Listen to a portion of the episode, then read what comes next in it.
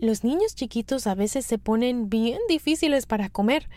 Si usted se ha encontrado luchando para que su hijo coma, este episodio es para usted. Yo soy la doctora Edith Bracho Sánchez desde Nueva York y están escuchando Las Doctoras Recomiendan, el show creado por mi equipo de doctoras y por mí y traído a ustedes por Euforia, en el que les contamos las últimas recomendaciones en salud infantil con un toque latino.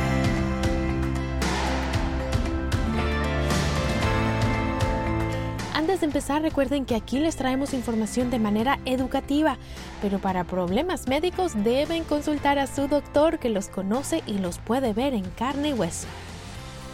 Hoy les traemos una conversación que grabamos en el 2019 con la pediatra y mamá, la doctora María Quigley, justo cuando ella misma estaba luchando con su hija para que comiera. María nos acompañó vía telefónica. Aquí les ponemos la conversación. Que la disfruten y les ayude eBay Motors es tu socio seguro. Con trabajo, piezas nuevas y mucha pasión, transformaste una carrocería oxidada con 100.000 millas en un vehículo totalmente singular. Juegos de frenos, faros, lo que necesites, eBay Motors lo tiene. Con Guaranteed Fit de eBay, te aseguras que la pieza le quede a tu carro a la primera o se te devuelve tu dinero. Y a estos precios, ¿qué más llantas y no dinero? Mantén vivo ese espíritu de Ride or Die Baby en eBay Motors. ebaymotors.com. Solo para artículos elegibles. Se aplican restricciones. ¿Quieres regalar más que flores este Día de las Madres? The Home Depot te da una idea. Pasa más tiempo con mamá plantando flores coloridas, con macetas y tierra de primera calidad para realzar su jardín. Así sentirá que es su día todos los días. Llévate tierra para macetas Bigoro por solo $8.97 y crece plantas fuertes y saludables dentro y fuera de casa. Recoge en tienda y sigue cultivando más momentos con mamá en The Home Depot. Haces más, logras más. Más detalles en homedepot.com diagonal delivery. Dicen que traigo la suerte a todo el que está a mi lado. Y esa es mi mala fortuna. Basada en el clásico de Juan Rulfo, llega Univisión, El Gallo de Oro. Supongamos que la caponera puede inclinar la suerte a quien ella quiera. ¿Estás tardando en conquistarla? Con Lucero, José Ron y Plutarco Asa. Este gallo me está cambiando la vida. En una historia legendaria de amor y azar. No trates de cambiarme, no lo vas a lograr. El Gallo de Oro, gran estreno miércoles 8 de mayo a las 9 por Univisión. Bienvenido una vez más, María. Muchas gracias por tenerme esta noche. María, quería empezar porque nos cuentes un poquito de tu hija y cómo ha sido tu experiencia con ella. Ay, bueno, mi experiencia con ella ha sido muy eh, de mucho aprendizaje, por ponerlo así. Este ha sido muy eh, días días buenos, días malos, pero ella es es una niña que es muy segura de lo que quiere ya desde una temprana edad. hay, hay veces que son más difíciles que otros, eh, pero yo he aprendido mucho así de cómo, cómo mejor alimentar a mi hija y, y que ella quiera comer lo que yo le ofrezca. Sí, y cuéntanos qué edad tiene y cómo han sido estas batallas con la comida. Bueno, mi hija ya está a punto de cumplir los 18 meses, o sea, un año y medio y las batallas con la comida, bueno, han sido eh, de tal forma que algunos días ella come todo lo que se le pone, se come su, su arroz, su aguacate, este, su pollito y todo de lo más bien se lo devora, después yo le doy frutas, al final como su postrecito, eh, se toma toda su agua. Hay otros días que me voltea el plato, no quiere nada de lo que le sirvo, va hacia la nevera, me pide lo que quiere, ahora le ha dado con que quiere queso, o, o si no, me dice que no, que no, que no, y, y ahí me, me, encuentro yo trayéndole de todas las cosas que sé que le gusta hasta que por fin sí se sienta y come algo. Entonces, este, bueno, pues unos días así muy, muy sencillos y otros que, que yo sé que me arrancó el pelo, el cabello del estrés. Y creo que eso le pasa mucho a los padres en casa que nos escuchan cuando están batallando con esta conducta y viendo a ver cómo hacer, ¿no? Pero de pronto pueden pensar que esto es grave y que es un problema muy serio. ¿Qué les dices a estos papás que piensan que la cosa es grave? Bueno, yo les digo que, que no es nada grave, de verdad que es algo muy normal. Este, los niños van creciendo bien rápido en el primer año de vida, triplican su peso en ese primer año. Por eso es que es después que, que pasen el primer añito que ya es normal que no quieran comer tanto Entonces, este, ellos también empiezan a tener su preferencia para ciertas comidas, tienen su paladar, por decirlo así, y ya un día lo que es su comida favorita y se lo comen todos de una, al otro día quizás ya no le interesa para nada. Y pues nuevamente quiero decir que es muy normal que, que, que actúen de esa manera. O sea, tu hija, por ejemplo, que comía cada tres horas cuando estaba bebecita, ahora que tiene año y medio, es normal que no te quiera comer en la cena o que quiera comer nada más queso, ¿sí? Sí, exactamente. Y especialmente en los días que le están saliendo los dientes o tiene algún catarro, este, que no se está sintiendo muy bien, que está indispuesta, eh, ahí sí que no, no le gusta comer mucho. María, ¿qué nos dicen los estudios o la ciencia, digamos, sobre los niños y la nutrición y, los hábitos a esta edad? Bueno, los estudios muestran que podría ser necesario que un niño pruebe un tipo de comida entre 10 a 15 veces antes de que la acepte o le guste. O sea, uno pues le muestra algún vegetal como el brócoli y le hace cara, el niño le puede hacer cara de asco o no tenga ningún interés la primera vez. Eso debe de usted ignorarlo de por sí, del, es la primera vez, y continuar mostrándole así esa misma comida hasta que, bueno, ya hasta 15 veces si se la ha mostrado y no la quiere, pues ahí puede darse por vencido. Este, mientras los niños estén explorando, este, como médicos sabemos que los padres a veces tratan de darle más nutrientes de otras maneras, ¿verdad? Uno se desespera que el niño no quiere comer, entonces dice, ah, bueno, pues le daré más leche o le daré más jugo, así para, para que tenga más nutrientes y, tenga esas calorías, pero la realidad es que esto no ayuda, por lo contrario, tomar mucha leche o mucho jugo les quita el apetito y puede traer varios otros problemas. Entonces, tener un poquito de paciencia porque están desarrollando estas papilas gustativas, ¿no? Y mientras tanto, pues no llenarlos con otras cosas que no los van a, que no los van a ayudar. Y bueno, ya sabiendo eso, María, hablemos de las estrategias, ¿verdad? Que seguro es la razón por la que los papás y las mamás están escuchándonos. ¿Qué les recomiendas en casa a los padres? Y empecemos de pronto por hablar de los hábitos a la hora de comer. Y los hábitos son claves para que, para que un niño pueda comer bien. Eh, una de las cosas que, que es clave para esto un, buen hábito de tener es cenar en familia o comer en familia cuando se pueda, especialmente sin tener ninguna distracción, no tener celulares o televisión. Pueden tener música o algo que cree un ambiente divertido, pero no como nada de electrónicos, ¿verdad? dispositivos electrónicos, porque eso sí distrae. Este, y mientras pueda, tratar de todos comer lo mismo este, y no hacer una comida aparte para los niños, sino incorporar algo que a ellos les gusta, la comida de todo, ¿verdad?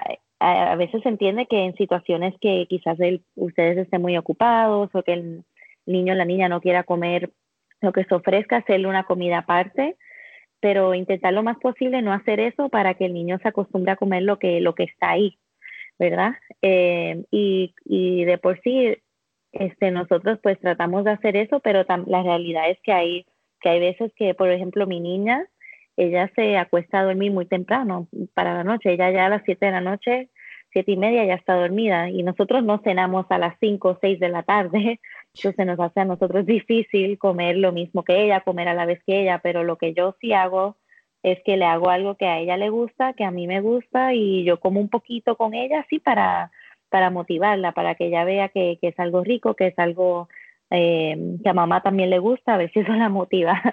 A veces funciona, otras veces no, pero esa es mi estrategia hasta ahora. Y que comer es una actividad social, ¿no? O sea, cuando pensamos en la hora de comer, es una actividad social, es una actividad en la que compartimos, pues.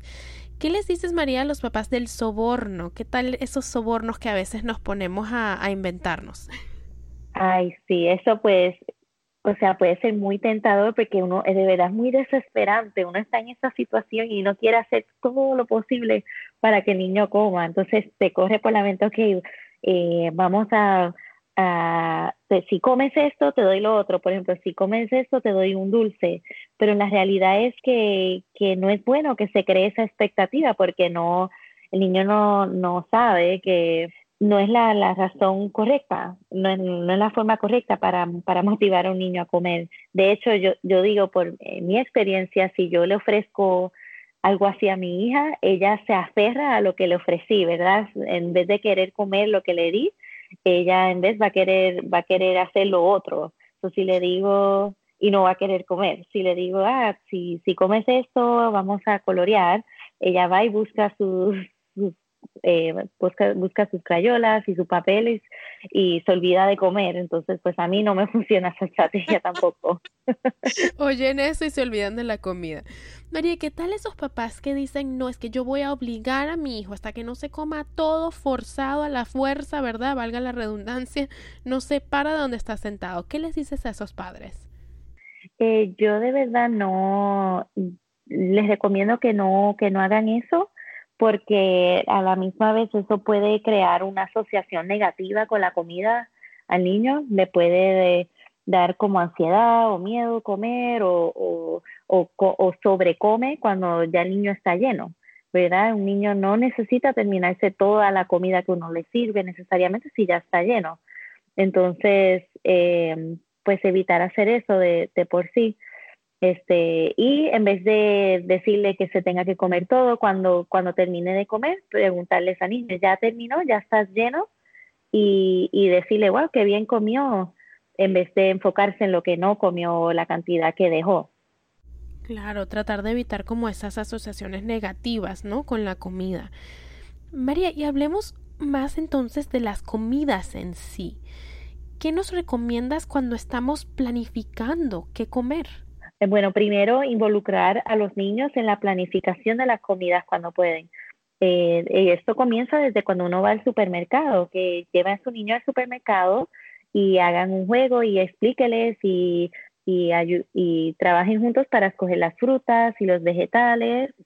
Eh, de por sí hay libros de recetas infantiles para los niños más grandecitos, de ahí pueden involucrarlos y pueden escoger lo que van a comer antes de ir al supermercado.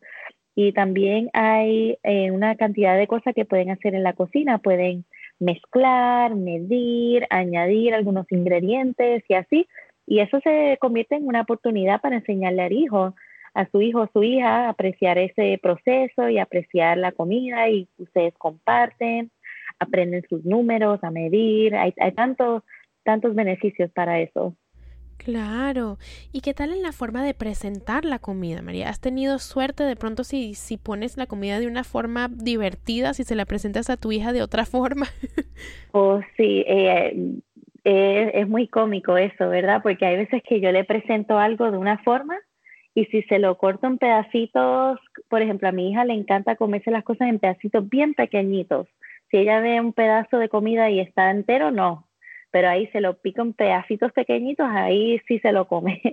Este, hay otros niños que les gustan sus sándwiches en forma de estrellitas o eh, hacer una, eh, el desayuno como huevos y, y un pancake con una carita feliz. Uno se puede volver creativo y eso sí funciona. Yo he visto con hijos de amistades también que, que hacen eso y, y eso los motiva a comer.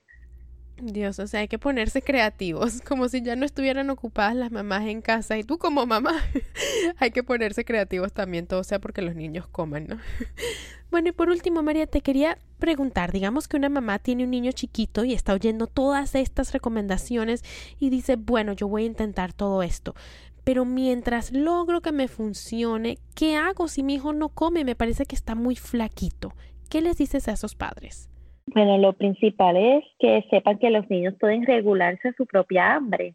Los padres siempre se preocupan mucho de que el niño está muy flaquito, que si se les va a desnutrir y cosas así, pero si usted ha ido a su chequeo con su pediatra y su niño está subiendo de peso muy bien, no pasa nada, no hay ningún problema. Si su hijo almorzó bien, a veces no va a tener el apetito en la tarde y cuando a su hijo le dé el hambre, va a comer. Y es nuestro rol como padres Um, ofrecerles una variedad de comida saludable de las maneras que ya hablamos. Claro, o sea, hay que darle como más crédito a los niños, ¿verdad? Como que ellos pueden, ellos nos van a decir cuando tienen hambre, ¿no es así? Exactamente, así como cuando eran más bebés que lloraban y avisaban que, que tenían hambre o, o, ya uno más o menos sabía cuando estaban llenos, eh, igual cuando ya están más grandes, ellos, ellos sí, ellos cuando no comen es porque no, no tienen hambre y no, no siempre es, es algo malo, es que quizás ya están llenos, ya no tienen el apetito. Claro. Perfecto. Bueno, familia, paciencia entonces y confiemos en que el hambre nos va a ayudar un poquito en esta luchita, ¿verdad? María, con esto se nos acaba el tiempo. Ojalá les hayan ayudado estos consejos en casa, al menos a saber que no están solos y que sí podemos lograr hábitos saludables en los niños poco a poco y con mucha paciencia. Doctora María Quigley, mil gracias por compartir tu experiencia como doctora y como mamá. Muchas gracias a usted, Edith, por, por tenerme aquí. Me genera un placer, me encanta hablar con ustedes y y darle mis consejos y hablar de mis experiencias con mi, con mi hija hermosa. sí, no, te lo agradecemos un mundo. Y con esto familia hemos llegado al final. Yo soy la doctora Edith Bracho Sánchez y esto ha sido Las Doctoras Recomiendan, el podcast de salud infantil creado por mi equipo de doctoras y por mí y traído a ustedes por Euforia Podcast. Si les gustó, compartan con su familia, con sus amigos, con la vecina, con la comadre, para que ellos también se unan a nuestra comunidad de padres latinos informados que buscan criar niños sanos en todos los sentidos. Las doctoras recomiendan es una producción de LDR Media. No se pierdan nuestro próximo episodio. De mi parte, un abrazo para todos y hasta la próxima.